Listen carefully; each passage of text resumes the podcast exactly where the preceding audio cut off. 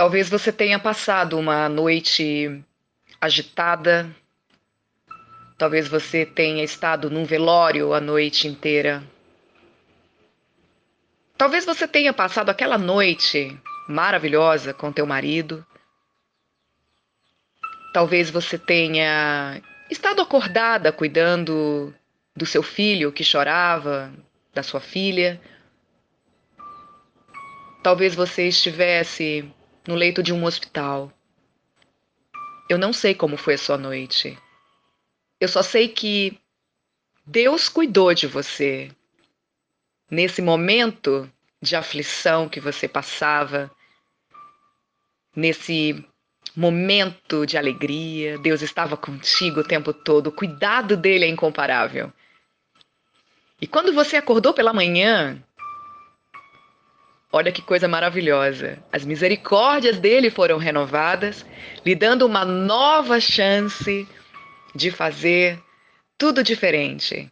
É isso que significa o romper da manhã em nossas vidas. Hoje eu quero falar com você, minha querida, sobre as duas faces da fé: desejo e o medo. E eu tenho embasamento bíblico em Provérbios 10, no verso 24. O que o ímpio teme, lhe acontecerá. O que os justos desejam, lhe será concedido. Está escrito. Esse versículo, ele traz duas das principais forças que direcionam e impulsionam nossas vidas: o medo e o desejo. Nos mostra a visão bíblica mais tradicional sobre o assunto, ou seja, a noção de que os pecadores atraem sobre suas vidas aquilo que temem, assim como os justos fazem com aquilo que desejam. Essa visão, porém, é facilmente desmentida não só pela observação do nosso dia a dia, mas também, e mais importante, pela própria Bíblia. O livro de Jó é um grande exemplo. Por sinal, o mais antigo da Bíblia nos mostra a história de um homem que, apesar de ser chamado de íntegro, justo, temente a Deus e que evitava o mal, vocês podem ver isso em Jó, capítulo 1, no versículo 1. Pelo próprio texto, ele acaba sofrendo exatamente aquilo do que tinha medo. O que eu temia veio sobre mim. O que eu receava me aconteceu. Vejam lá em Jó, no capítulo 3, versículo 25. Além disso, o próprio discurso de Jó, em sua defesa, ele traz a observação de que muitas vezes os desejos dos ímpios se realizam. Por que vivem os ímpios? Porque chegam à velhice e aumentam seu poder.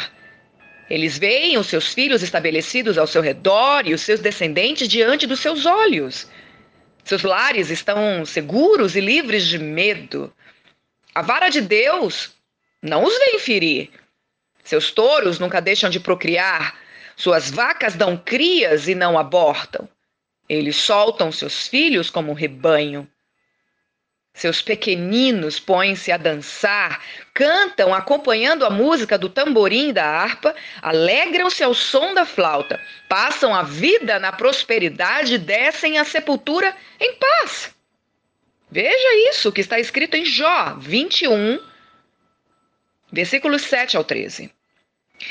É possível perceber que a concretização dos nossos medos e a realização dos nossos desejos não depende somente de sermos ímpios ou justos, mas de algo mais. E o que seria, pastora Carol, esse algo mais? A resposta clara está na própria Bíblia, mais especificamente em Marcos, capítulo 11, no versículo 23. Porque em verdade vos digo que qualquer que disser a este monte: ergue-te e lança-te no mar, e não duvidar em seu coração, mas crê que se fará aquilo que diz, tudo o que disser lhe será feito. Uau! Quando Jesus diz alguém, ele automaticamente elimina a separação dos homens em ímpios e justos. De fato, o que ele faz é apresentar uma lei geral que rege a vida das pessoas independentemente de seu compromisso com Deus. E a lei, minha querida, é as suas palavras definem a sua vida. E eu te pergunto nesta manhã, o que tem saído dessa boquinha linda e santa que Deus te deu? Vamos voltar para Jó.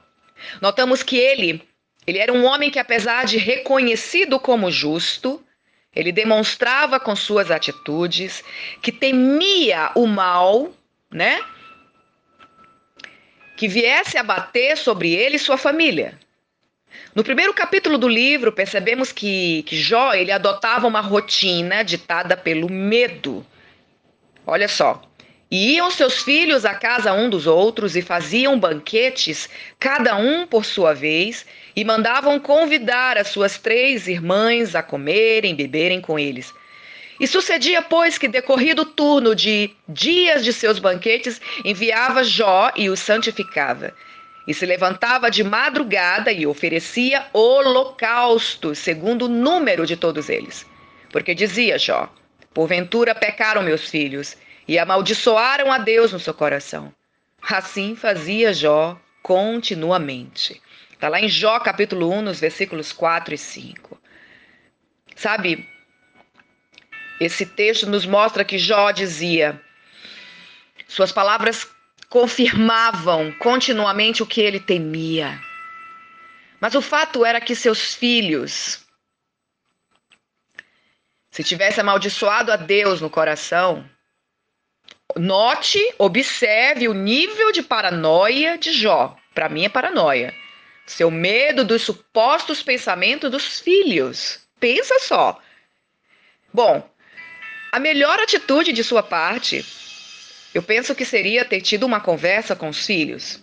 Mas não, o medo de Jó não era que seus filhos pecassem, mas sim que esse pecado trouxesse como consequência a desgraça sobre a sua família.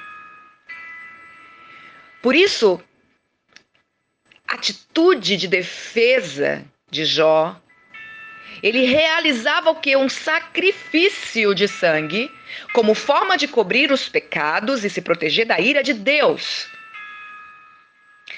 No final, eu acho que a confissão contínua de Jó acabou fazendo com, com que os seus temores virassem realidade. Em total consonância com o ensino de Jesus em Marcos 11. Né?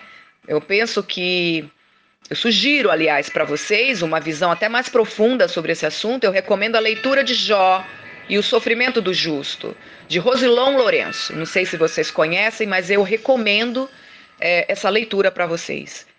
E se entendermos que as palavras equivocadas de um justo podem fazer com que os seus temores se realizem, não seria absurdo, minha querida, pensar que as palavras positivas dos ímpios possam fazer dos seus sonhos realidade.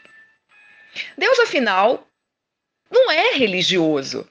E uma de suas mais marcantes características é justamente a sua bondade para com todos, até com aqueles que não o conhecem. Eu não canso de falar que as misericórdias do nosso Senhor se renovam a cada manhã. A sua bondade se renova a cada manhã. E como ensinou o apóstolo Paulo em sua pregação em Listra, olha só, no passado, ele, Deus, permitiu que todas as nações seguissem os seus próprios caminhos. Contudo, não ficou sem testemunho. Mostrou sua bondade, dando-lhes chuva do céu e colheitas no tempo certo, concedendo-lhes sustento com fartura e enchendo de alegria os seus corações. Podem ver isso em Atos, capítulo 14, versículo 16 ao 17. Eu quero dizer a você que nesta manhã, o Senhor derramará uma chuva de bênçãos sobre a sua vida. Ele realizará o desejo do teu coração. Porque ele ele se agrada de ti. A lição que fica para nós hoje é muito clara. Devemos ficar atentas às nossas palavras, devemos ficar atentas ao que sai da nossa boca.